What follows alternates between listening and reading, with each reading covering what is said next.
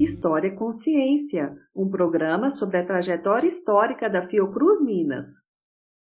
Na década de 1920, um jovem paraense sonhava com as aventuras contadas nos livros de Júlio Verne, fascinado com as descrições dos ambientes naturais e dos avanços científicos. Seu nome era Vladimir Lobato Paraense.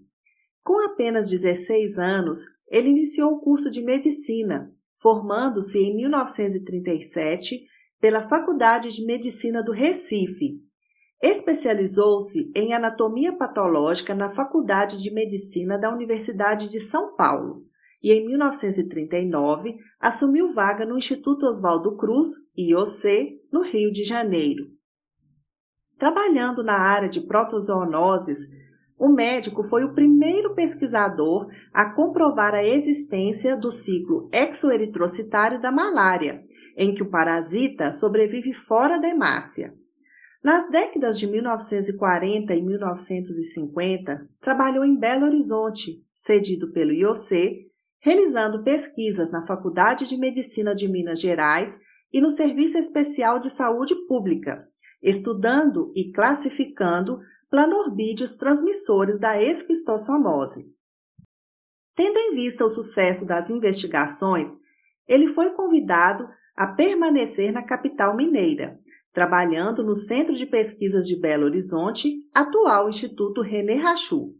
Sua abordagem era inovadora, pois combinava estudos de genética, zoogeografia, ecologia e comportamento dos caramujos.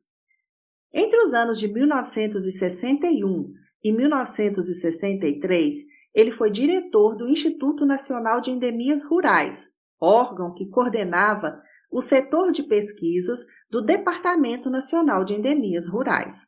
Articulou, então, com apoio da Organização Mundial da Saúde, a criação em seu laboratório de um centro de identificação de planorbídeos para as Américas. Em 1968, Lobato mudou-se para a capital federal para assumir a organização do Instituto de Biologia na Universidade de Brasília, tornando-se professor titular. No ano de 1976, o cientista voltou a trabalhar no IOC. Ele foi vice-presidente de pesquisa da instituição entre 1976 e 1978 coordenador do Departamento de Malacologia e chefe do Laboratório de Malacologia. Pesquisador titular da Fiocruz, o médico recebeu várias distinções, como a Gran Cruz da Ordem Nacional do Mérito Científico.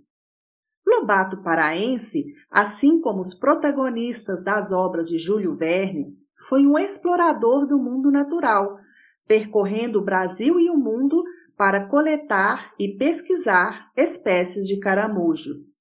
Trabalhou até a sua morte, aos 97 anos de idade, deixando uma imensa contribuição nas áreas de protozoologia, fauna malacológica e relações moluscos-parasitos.